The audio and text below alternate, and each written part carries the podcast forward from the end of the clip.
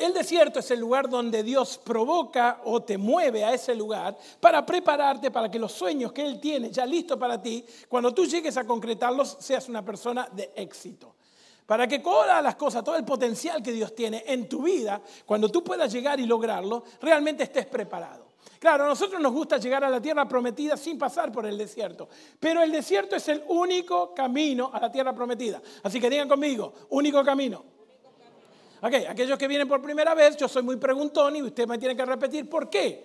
¿Por qué eh, le, pido ese, e, ese atrevimiento? Porque usted se va a olvidar el 75% de lo que yo digo antes de llegar a la puerta. En cambio, si usted lo repite, hay más posibilidades de que usted se lo grabe. Ojalá que lo pueda escribir y que tenga una actitud, ¿no es cierto?, más de aprendizaje. Porque lo que le voy a decir ahora no es solamente información o una historia, es transformación que si usted la aplica va a tener una vida espectacular. Mire a la persona que estaba decirle, créele porque la palabra de Dios lo dice, no lo dice él. Dígale, dígale, créele porque la palabra de Dios lo dice. Dios había prometido al pueblo de Israel una tierra prometida. Pertenencia, tranquilidad, descanso y mucha bendición. Esa tierra prometida en forma simbólica también se nos ofrece a nosotros. Es un lugar donde yo puedo tener paz, donde puedo tener prosperidad, donde puedo tener salud emocional, donde me puedo proyectar al futuro con propósitos definidos y concretos. El problema fue que el pueblo de Israel, que es la historia en la cual estamos dando vuelta, ellos también dieron vuelta. Y cuando llegaron a la tierra prometida, por incredulidad, digan, amigo, digan conmigo, incredulidad, tuvieron que dar la vuelta. Y un camino que era de 10, 11, 12 días máximo, le llevó 40 años. Yo conozco muchos seres humanos que hace 40 años que están dando vuelta en su desierto. Llegan al lugar donde Dios lo tenía, pero por incredulidad, por, por, duda, por alguna cosa en su vida, no han podido entrar en la tierra prometida. Sobre todo porque no nos gusta la sequedad o la aspereza del desierto. Todos queremos resultado sin pasar por el proceso. Queremos dinero sin trabajar. Queremos adelgazar comiendo. ¿Cuántos dicen amén? Amén. ¿No habrá una dieta de.? Ok. Pero Dios te manda al desierto porque Él quiere que tu vida sea como dice Salmos capítulo 1, versículo 3. Aquellos que confían en mi palabra y que confían en mí serán como árboles plantados junto a las aguas y corrientes de los ríos que da su fruto a su tiempo, su hoja no se cae y todo lo que hace prospera. Pero no hay manera de llegar a la tierra prometida, mi querida gente, si no es pasando por el desierto. Porque es en el desierto donde Dios te pule, te raspa y hace los mejores milagros de tu vida. El desierto es necesario. Dígalo con voz triste, pero dígalo, es necesario. Por lo tanto, para poder llegar a ese desierto, yo tengo que reclamar a Dios las promesas que ha hecho en mi vida. Y encontré un artículo en una revista de negocios que dice lo siguiente. Escuchen, miren qué interesante. Los bancos de Estados Unidos reportan que anualmente ponen nombres de personas en las internet porque tienen dinero en el banco que no han reclamado. ¿What? Se acabó Instagram y Facebook. Voy a ponerme a mirar todas las páginas de los bancos a ver si mi nombre aparece ahí. Miren lo que dice. Los bancos ponen los nombres de personas que tienen dinero abandonado en los bancos. Y escuchen esto, porque acá se pone tremendo. Dice, solamente el 20% de la población reclama lo que es suyo. El otro 80% vuelve al gobierno o a los bancos. ¡No! ¿Te imaginas tener un millón de dólares esperándote y vos viviendo comprando en dólar tree? ¿Cómo podés? Vos imaginate si tenés en cierto banco 300 mil dólares y vos vas y Taco Bell. El dólar medio. Ni siquiera chalupa. ¿Saben que con las promesas de Dios pasa lo mismo? El Señor tiene siete mil promesas en la palabra de Dios. Siete mil. Y hasta donde yo pude contar, ninguna ha fallado, todas las ha cumplido. Pero los seres humanos no las reclamamos. Es como la fábula y esa ilustración que dice que un hombre llega al cielo y el ángel lo va guiando y cuando pasan del lado de un warehouse, de un almacén enorme, ese almacén estaba lleno de regalos con nombre y apellido, totalmente identificado. Y estaba el nombre de Gustavo Squarson, estaba el nombre, ¿no es cierto?, de Juan Pérez, estaba el nombre, ¿no es cierto?, de cada uno de nosotros estaba allí. También el suyo. Y este hombre se, le llama la atención y le dice al ángel, yo quiero ver lo que hay allá. Dice, no, no, no, vámonos, eso no tiene importancia. ¿Cómo que no? Dice, quiero ir a verlo. Y entraron y el warehouse era, pero eh, los de Amazon así chiquitos quedaban de tan grande que era. Que hasta el tipo dijo, Amazon en el cielo. Come on. Y resulta que cuando entran, todos los regalos estaban cerrados con nombre y apellido y dirección. Y este hombre le dice, ¿qué es esto? Y el ángel le contesta, son las bendiciones que Dios tiene para los seres humanos, pero que nunca han reclamado. ¿Vos sabés lo que es? Tener una bendición y nunca reclamarla. Es como la señora esta que llama al pastor y dice, una mujer viejita ya. Y dice, pastor, quiero que me venga a visitar. Así que el pastor fue a visitar. Dice, quiero hacer un complaint, quiero quejarme de mi hijo. Y el pastor, todo paciente, le dice, bueno, hermana, ¿qué pasa? ¿Cuál es el problema? Es que mi hijo se ha olvidado de mí. Hace años que no me, ayuda, no hace nada. Dice, pero hermana, yo lo conozco a su hijo, no puede ser. No, dice, lo único que hace me manda toda la semana 10, 20 fotos de una persona que yo ni conozco. Y el pastor le dice, ¿cómo? Sí, dice, toda la semana me manda como 10, 20 fotos de un hombre para. Yo ni lo conozco. Dice, me muestra la foto. Y levanta así una caja que tenía abajo de la cama y saca y eran billetes de 100 dólares que por años el hijo le había mandado y ella la tenía todo guardado ahí porque nunca supo el tesoro que tenía. Hay muchos seres humanos que vivimos así. No conocemos el potencial que tenemos, no conocemos las bendiciones que están preparadas para con nosotros y por lo tanto seguimos dando vuelta en el desierto, raspados por la arena, sin darnos cuenta de que Dios quiere que tú tengas una vida espectacular, una vida extraordinaria, porque no habla más algo tan grande como tener una vida espectacular que hable bien de Dios, porque cuando Dios te bendice, la gente de alrededor comienza a mirar en tu vida que Dios cumple sus promesas, de que tú puedes vivir en forma extraordinaria. Por lo tanto, hoy vamos a ver en esta historia tres cosas que yo tengo que hacer para reclamar las promesas. Así que mira a la persona que está al lado y dile, vamos a reclamar las promesas. Vamos a reclamar la promesa. Número uno, vamos a leer Josué, capítulo 1, versículo 3. ¿Trajeron su Biblia? Traigan su Biblia, trajeron su teléfono, busquen en algún lugar, ¿no es cierto? Nosotros vamos a tratar de ponerlo en la pantalla, pero de igual manera usted estudie con nosotros. Le, hago una sugerencia, le pido por favor, les ruego, anótenlo, escriban, por favor participe activamente para que lo que hablemos le quede grabado en su memoria y lo pueda poner en práctica. Dice la palabra de Dios en Josué 1.3. Yo os he entregado, como ya se lo dije a Moisés, todo lugar que pise la planta de vuestros pies. Digan conmigo, planta de mis pies. Dice así, todo aquello que yo te di para poseerlo, poseerás, pero yo tengo que poseerlo, yo tengo que moverme. Dios ya lo ha puesto por ahí. Le dice al pueblo de Israel, yo le he dado todo lo que prometí, está allí, pero tengo que moverme a la acción.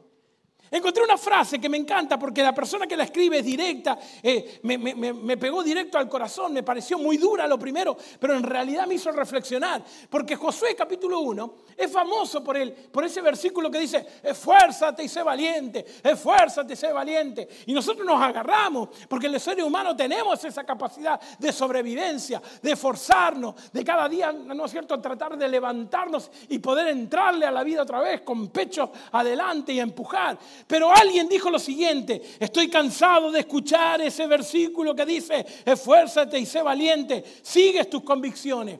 Porque en la historia ha habido personas como Nerón, Calígula, Tila, Hitler y otros que hicieron desastres en este mundo siendo valientes y convencidos de lo que hacían. Sin embargo, necesitamos gente que tenga coraje y valentía de examinar sus convicciones para cambiar el primero y entonces cambiar el mundo.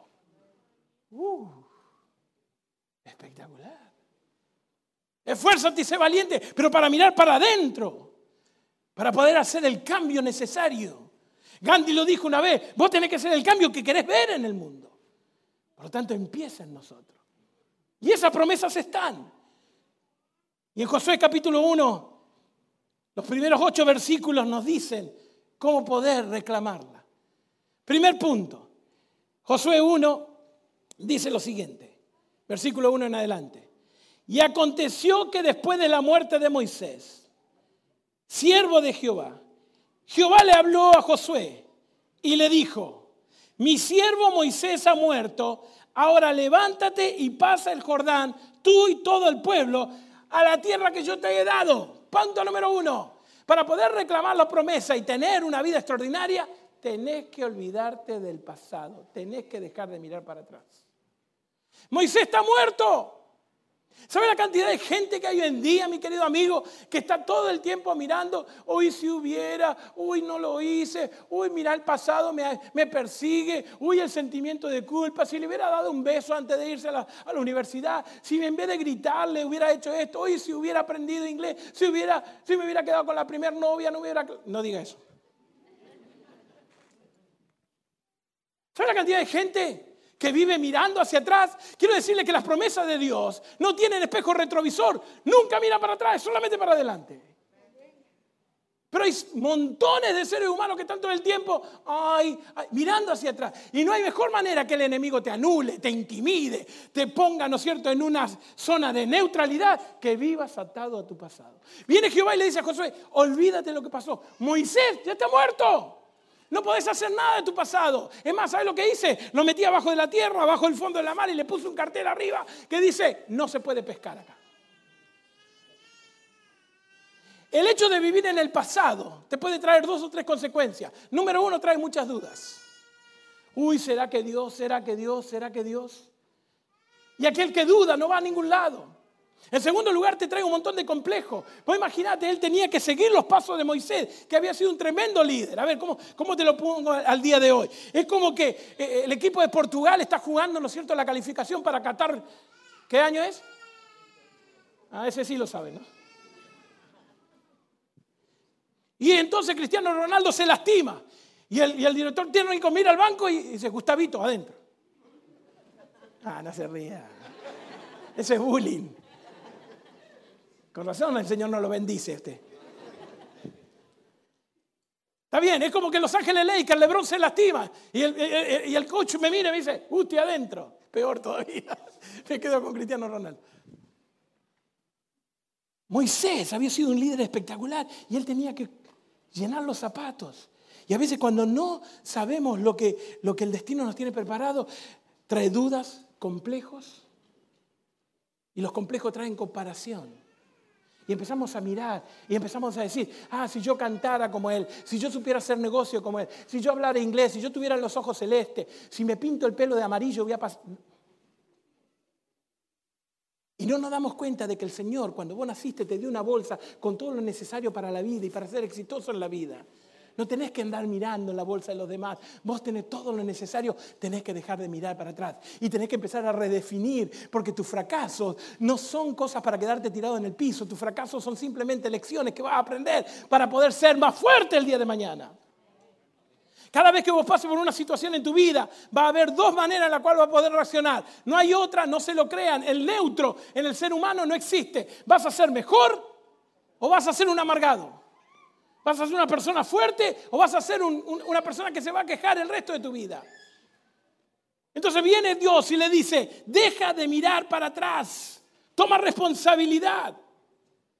Mi siervo Moisés ha muerto, ahora, ¿se acuerdan la palabra que usamos el sábado pasado? Get up, levántate, pasa este Jordán.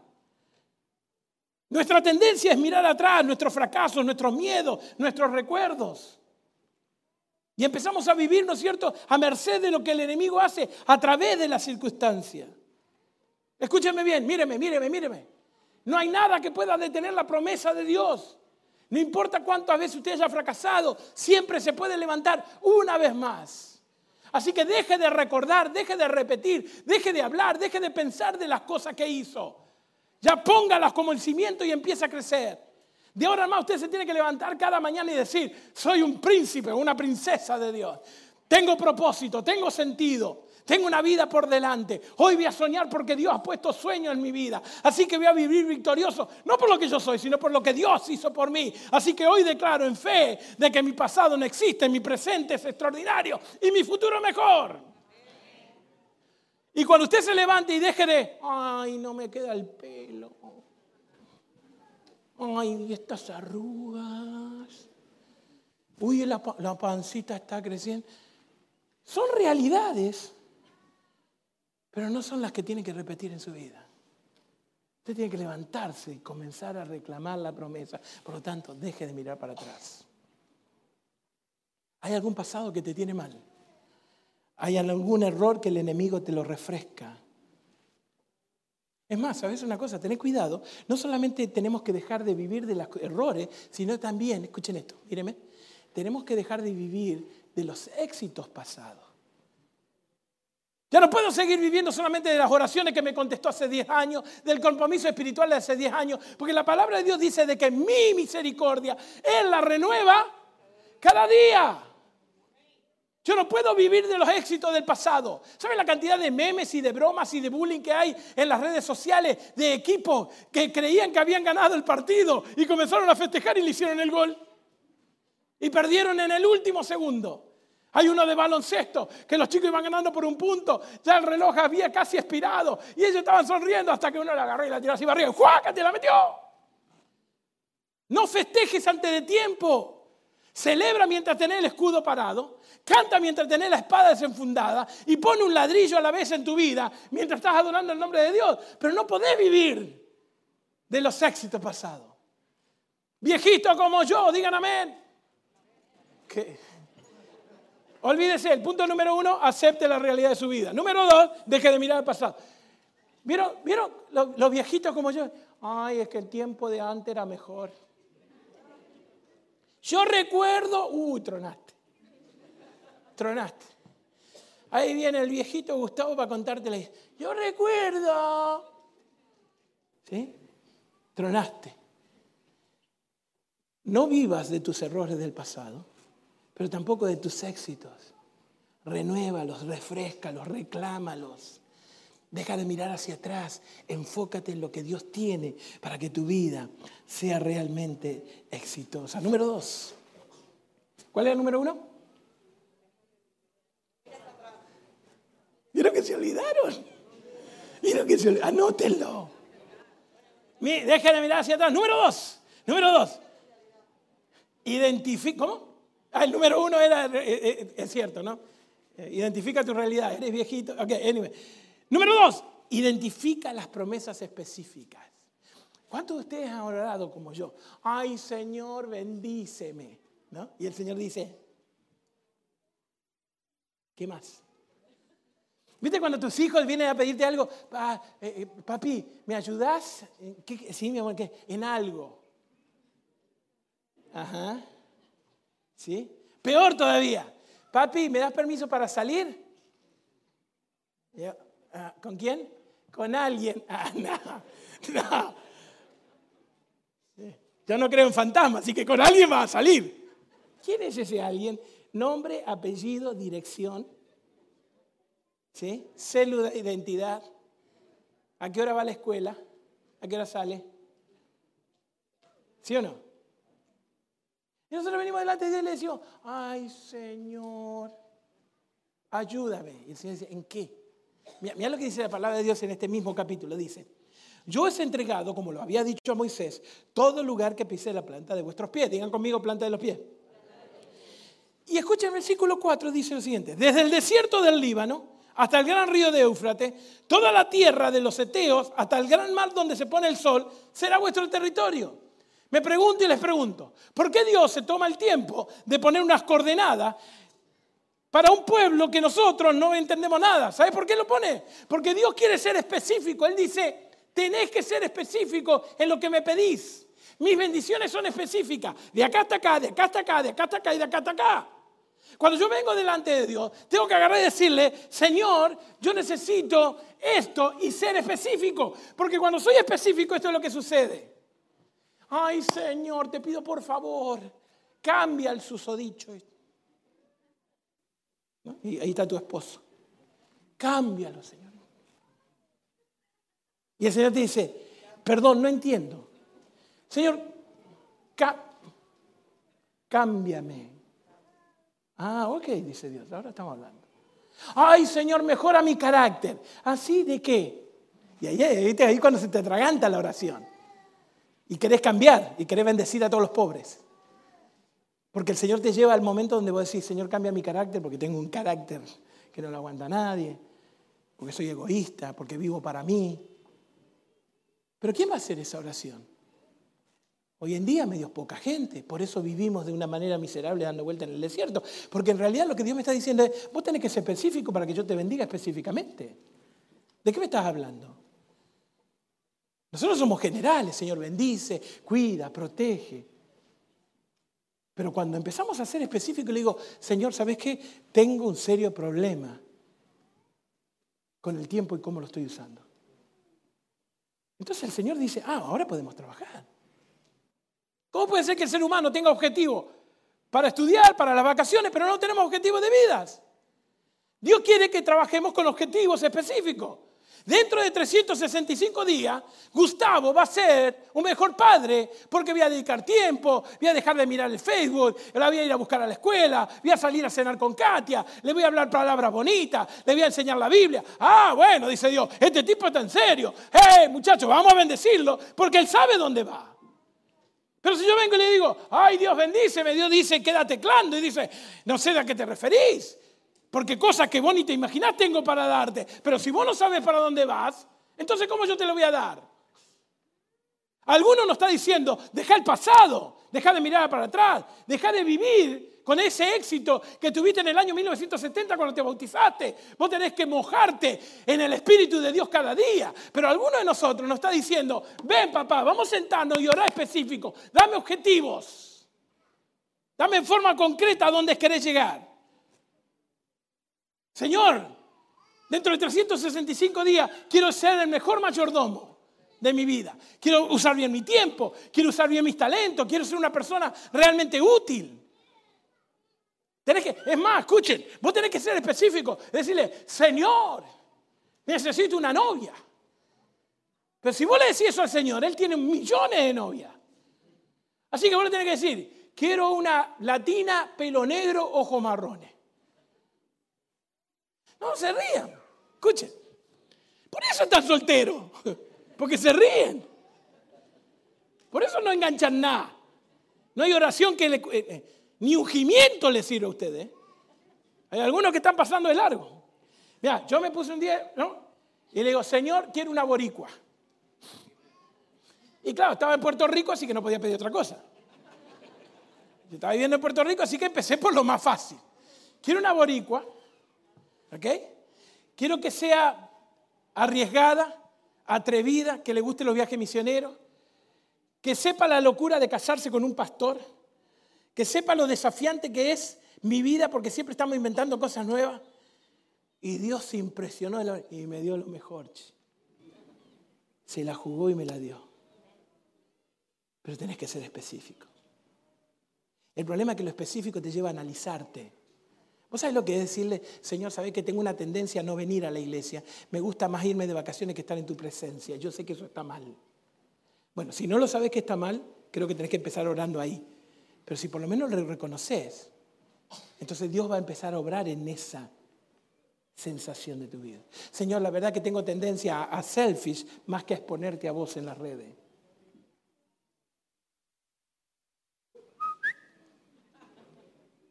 ¿Por qué no me ayudas para que yo pueda mover eso? Porque el, pedir en forma específica me hace mirarme a mí mismo, me hace evaluarme. 300 mil pies cuadrados de tierra era de acá hasta acá, de acá hasta acá. Era, era el mapa geográfico que Dios le dio al pueblo de Israel, eran 300 mil pies cuadrados. El pueblo de Israel solamente conquistó 30 mil. ¿Saben por qué? Porque eso yo lo llamo desperdicio de bendiciones fueron distraídos, no tenían el objetivo claro, no supieron que tenían que cumplir con lo que Dios les decía. Déjeme darle tres pautas rapiditos. Estos son tres objetivos que por lo menos, si tú eres cristiano, Si es la primera vez que viniste, me encantaría sentarme contigo y explicártelos. Me encantaría darte material para que lo estudies. Me encantaría de que vos en, tu propios, en tu propio tiempo puedas sentarte un ratito para que descubras lo espectacular que esto significa. Así que veme a la salida, ve a mi esposa, Sergio, a, Guaira que están atrás. Ellos te van a dar esta orientación. Pero mientras tanto, hay tres objetivos. Si usted se presta de ser cristiano, los debería tener en prioridad. Si no, vamos poniéndolo. Número uno, tengo que tener el carácter de Cristo. Gálatas capítulo 5, por lo tanto Dios quiere que yo sea como Él. O sea que todas las mañanas yo tengo que agarrar y levantarme y decirme, Señor, hazme como tú, hazme tú como tú. Quiero servir como tú, quiero amar como tú, quiero tener la paciencia, quiero tener la misericordia, quiero llorar para sacarme las cosas de afuera, quiero... Eh, y, ¿Sí? Y entonces el Señor va a decir, este tipo está en serio. Número dos, tengo que hacer lo que Cristo hace en la comisión. Señor, por favor, ponme a alguien para servir, ponme a alguien para amar, ponme a alguien para orar, alguien que pase enfrente mío, que esté destruido, que yo lo pueda abrazar y decirle, Dios te va a salvar, alguien que tenga hambre, así yo le hago un sándwich y le doy de comer, dame, dame la oportunidad. ¿Estás orando así?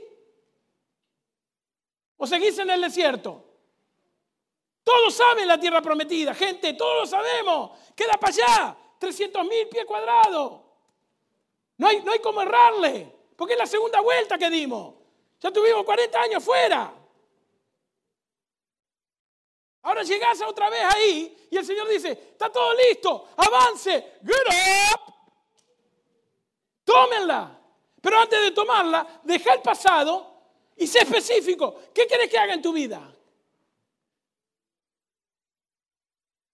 Te lo sugiero con todo respeto. Lo deberíamos tener pegado en la refri en el espejo del baño. Lo deberías tener en todos lados donde los veas. Estos son mis objetivos para poder llegar a la tierra prometida. No te conformes. No te distraigas. La vida con Dios no es religión. Es estilo de vida. No son cuatro paredes. No son bancas.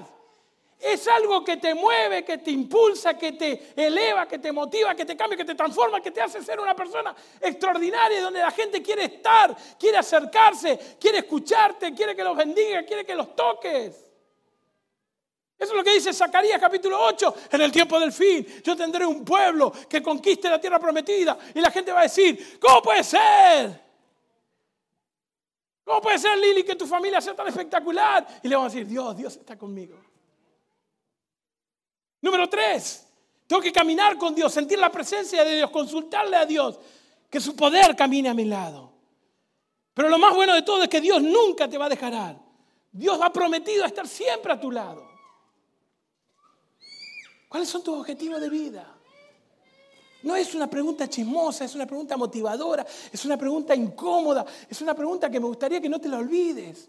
Llega esta tarde, hacete un tecito de uña de gato, refrigerá el oxígeno, que la sangre comienza a fluir y empezá a escribir dentro de 365 días qué clase de persona querés ser, qué clase de padre, de esposo, de hijo, de cristiano. Si vos te distraes, el enemigo está mucho más que contento de ponerte un montón de cosas en el camino. El tener una idea vaga de la vida te hace vagar por el desierto. Tenés que ser específico. No vaya a ser que desperdicies tantas bendiciones y de todo lo que Dios tiene para ti, solamente puedas conquistar un pedacito de las grandes cosas que Dios tiene para él con tu vida. Pero falta algo más, falta el tercer paso. Para mí es más importante, porque no era información. Ustedes saben que el pueblo de Israel le dijeron, ¿sabe qué? Acá, derechito, chale, chale, chale, chale, caminar, caminar, caminar, va a llegar a la tierra prometida. Cuando llegaron enfrente de la tierra prometida, Dios le dice, ok, nos olvidamos del pasado, te olvidaste que sos esclavo, te olvidaste de Moisés, vamos para adelante. ¿Qué quieren? Ah, quieren tierra prometida, de acá para acá, de acá para acá, para acá, para acá, para acá, 300 mil pies cuadrados, el objetivo era preciso. ¿Y ahora qué hacemos, Señor? Ah, ahora viene lo más importante, capítulo 1, versículos 6, 7 y 8. ¿Lo tienen? Dice, esfuérzate y sé valiente, porque tú, Josué, repartirás a este pueblo la herencia de tierra, la cual yo le había jurado ya a tus padres.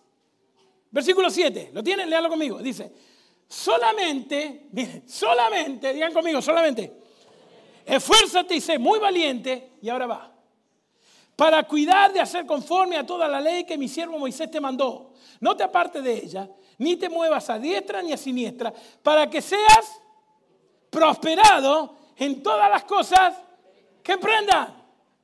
Pregunta retórica, no me mire, ¿cuánto estamos cansados de fracasar?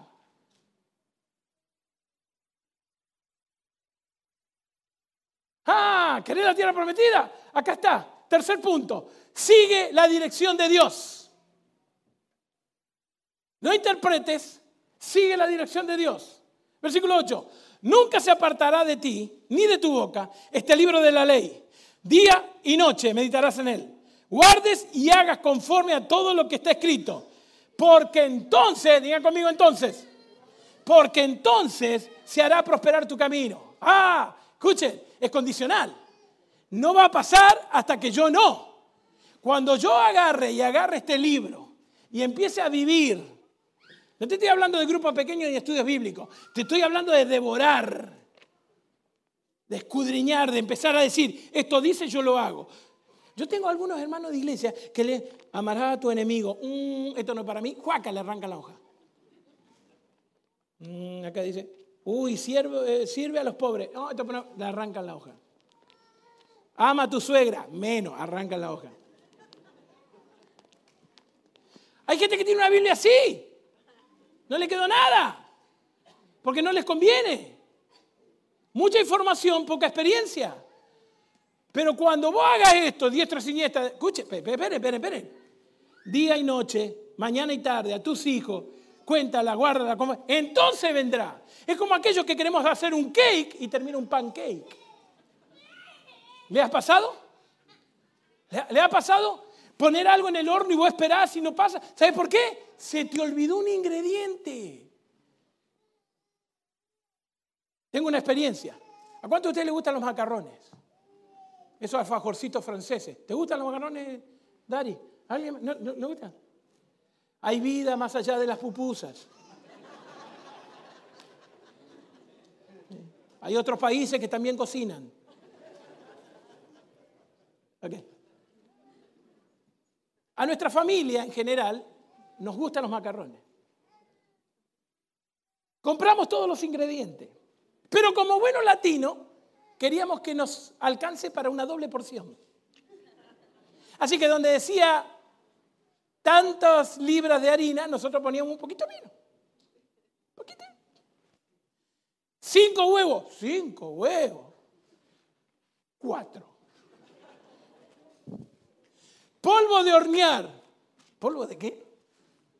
¿Tenemos eso? No, no tenemos. Eh, eh, exagerado. Ah, este chef es exagerado. Terminamos todo el proceso. Era una porquería lo que salió. Masticoso, gomoso. Hasta de verlo te da así. Menos probarlo. ¿Vos sabés las veces que, vos sabés las veces en la vida yo hago eso? Dios dice día y noche. Ya, día y noche, día y noche. Una oración a la noche y vamos. ¿Sí o no? Eh, eh, perdonar al enemigo. ¿Qué perdonar al enemigo? Se perdone que vayan al cielo como pueda. Que ah, eh, ese capítulo, déjalo, déjalo. Poné un huevo menos, no hay problema. Y después yo voy y le digo, Señor, bendice. Y Dios te dice, ¿en serio? en serio? ¿Cómo puede ser que me estés pidiendo que te bendiga cuando vos no estás siguiendo lo que yo puse en la receta? ¿Cuántos de ustedes tienen un GPS que a veces se equivoca? Y vos ibas a Austin y terminaste en Mississippi. Y vos decís, ¿cuándo llegué acá? Es que, viste, se volvió loca. Disculpen, pero el mío es una mujer. Lo único que ella sabe decir es recálcula y... Vos tenés un GPS que te va a llevar a puerto seguro y no se equivoca. Y es Dios y su palabra. Pero la palabra de Dios no es, no es para abrir y hacer lo que me conviene. Lo que racionalmente me hace sentido, lo que se acomoda a mi calendario, lo que yo puedo porque estoy cansado. Y discúlpenme, se lo voy a decir con todo respeto, Vos tenés que agarrar la palabra de Dios y no interpretarla, simplemente seguirla. Ah, pero ese sí es fega. No, no, no, no. No es fe ciega. Porque vos sabés que todas esas promesas se han cumplido en tu vida. Por lo tanto, Si vos querés un cake, tenés que seguir la receta del chef. No esperes milagros extraordinarios cuando vos tenés una vida cristiana mediocre. No esperes bendiciones de primera clase cuando vos tenés un cristianismo de segunda clase. No funciona. Yo sé que para muchos de nosotros ha funcionado por mucho tiempo porque vos venís y más o menos la... No, no, no, no, no. Si querés realmente entrar a la tierra prometida, donde Dios te, te, dice, ahí tengo cosas extraordinarias, no falta de lucha, no pelea, no guerra, sí hay pueblos fortalecidos, sí hay ciudades con muros, sí vamos a tener que luchar y echarle ganas, pero eres vencedor desde ahora. Solamente te pido que la poseas. Muévete y poséela, porque ya está todo ganado, está todo preparado. Las luchas y el desierto son para mejorar tu visión, para que vos puedas entender de que yo estoy en control, para que siempre dependa de mí, no de tu fuerza. Pero está todo listo. Avanza. Get up, get up, get up, get up. Muévete, muévete, muévete, muévete, que yo te daré. Pero tenés que hacerle de acuerdo al libro. Dice, no entraron porque no siguieron el plan. Porque no seguiste el plan. Porque a vos se te ocurrió, escúchame, mírame, mírame, mira, no te distraigas, no se muevan, por favor, mírame. Y por favor, saca. Es más, ¿sabes qué? No me mires, cierra los ojos. Olvídate que soy yo el que estoy hablando. Olvídate que soy el pastor de iglesia. Olvídate que soy un humano. Olvídate que yo también tengo los mismos defectos que vos. Olvídate que yo mismo hago la vida. Ay, Señor, bendíceme, bendíceme. El Señor me mira cabezón, te va a bendecir hasta que no siga el plan. Pero piensa. Ay, Señor, bendíceme. Mi querida familia, tenés que seguir el plan. Y el plan es compromiso. Compromiso a venir a la iglesia, a trabajar en la iglesia, a servir al más pobre, a darle de comer al que necesita. Deja de sacarte selfies y sacarle fotos a la cruz. Deja de planear tus vacaciones y planear tu vida con Dios. ¿Por qué soy tan exagerado? ¿Por qué soy tan exagerado? Porque si tú sigues el principio de que todo lo primero es para el reino de Dios, todo lo demás va a venir con creces. Pero si empezás al revés, te va a costar un montón. No podés venir a la iglesia y decir que sos cristiano y simplemente agarrar la mitad de esto. No, no hay concordancia. Seguí el plan. ¿Cómo puede ser que todavía estás viniendo a la iglesia y tu pasado te tiene porque todavía no pudiste perdonar a ese amor que te traicionó, a ese socio que, que se llevó todo el dinero? No concuerda. Si los últimos 30 años de tu vida te levantaste igual, algo está pasando. Algo hay que cambiar. Tienes que poner la baba en remojo y mirarte hacia adentro y decirle, Señor, esto y esto y esto me tiene atado, por favor, sácalo. Ayúdame a perdonar, ayúdame, ayúdame a conquistarlo, ayuda. Hay un hábito que me, qué sé yo, no tengo idea. Tengo muchas ideas de las mías. Y escuchen, escuchen, y la mayoría de esas son sutiles. No es que vos te vas a levantar mañana domingo, a ver, ¿qué hago? ¿Qué hago hoy? ¿Ayudo a alguien o mato a mi suegra? No. No son esas las decisiones que vos tomás. A ver, pará, pará. El lunes vos no te vas a levantar. A ver, ¿qué hago? ¿Robo un banco o voy a trabajar? Esas no son las decisiones que vos estás tomando. El enemigo es mucho más sutil que eso. Porque si vos el lunes te levantás y decís, no sé qué hacer, si robar un banco o ir al trabajo, estamos en problema porque estamos en un nivel de decisión completamente pobre. Pero el lunes vos te vas a levantar no a decidir eso. Tus decisiones son tan sutiles que todo lo que pasa es el sacrificio espiritual. Voy o no voy a la iglesia, me comprometo, estudio, leo. Pará, pará, pará, pará, porque tengo algo. Tengo algo acá que, que, que Josué lo dice en forma clara. ¿Cómo lo hago? ¿Cómo lo hago? Dice la palabra de Dios que vos tenés que hacerlo de esta manera. Dice, saber la palabra, hablar la palabra, pensar la palabra, practicar la palabra y hacer la palabra. Lo escribí porque en el primer servicio lo quise repetir y me olvidé, pero ahora va de nuevo. Te chavaste. Saber la palabra, hablar la palabra, pensar la palabra, practicar la palabra y hacer la palabra.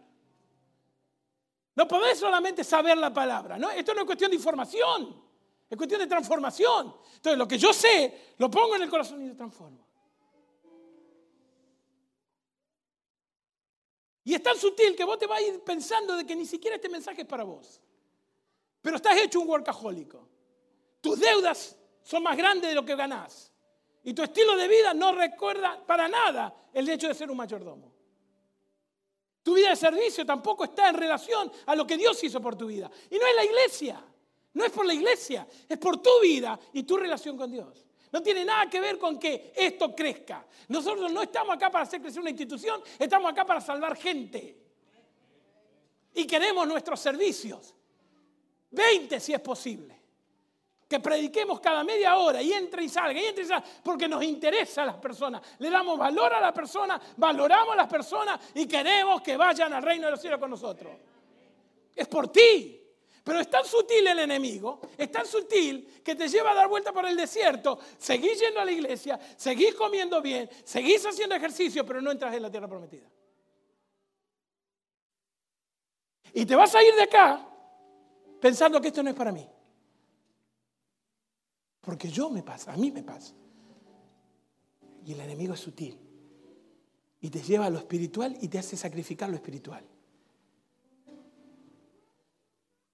Y no voy a dar ejemplos para no pisarle el dedo gordo a nadie. Pero hay ejemplos tras ejemplos. Que el que siempre queda último es nuestro Dios. Entonces viene Josué, río Jordán, tierra prometida. Y viene Josué, el tipo era inteligente, porque él hace lo que Dios le dice. Señor, tu palabra dice que como hiciste con Moisés, ¿sí se acuerdan? Bueno, en realidad el tipo no era tan inteligente, porque la verdad que después de 40, 50 años de esclavo, no era mucho lo que él sabía. El tipo instructivamente era malísimo, era mentalidad de esclavo. Pero cuando se juntó con Dios se transformó en sabio. Ella no tomaba decisiones inteligentes, sabía lo que era lo bueno y lo mejor y se iba a lo óptimo y excelente porque iba con Dios. Y él agarra y levanta la mano y dice, Señor, como lo hiciste con Moisés, Ah, reclamó la promesa específica. Que abriste el mar rojo. Ah, el tipo la aprendió. Dijo, esta, esta es la frase. Señor, como hiciste con Moisés, ok, vamos a abrir el río. Así que se da vuelta y le dice al pueblo, tranquilo muchachos, ya nos vamos, ahora cruzamos. Y Dios le dice arriba, caminen. Caminen. Señor, viste que cuando estamos en desesperación ponemos voz de predicador. Señor, agua, río, primavera, torrente, ahogarnos. Y Dios dice, yo sé, yo hice el río. ¿O no te acordás que yo te dije que lo que tocare la planta de tu pie? Oh. Joder, joder. Yo creí que era un, yo creí que era un cliché. Señor. Yo creí que era, no, no, no, no, yo no tengo cliché, dice Dios. Lo que está en la palabra hay que cumplirlo. No hay cliché, no es, viste que te ponen opcional. No. You need to fill the blank. No opcional. Yo te dije que cuando vos muevas y lo que pise la planta, yo lo voy a abrir. Así que, get up and walk. Y José tuvo que agarrar el arca, puso los sacerdotes y cuando pisó el agua, y entraron a la tierra prometida. Esta es la pregunta.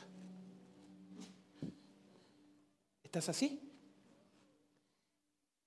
¿Y si piso el agua y me hacen venir todos los sábados a la iglesia? ¿Y si piso el agua y tengo que, que dejar a esta relación que me está matando. Y si piso el agua y, tengo que cambiar de amigo. Y si piso el agua tengo que dejar de hacer mi hobby. Y si piso el agua...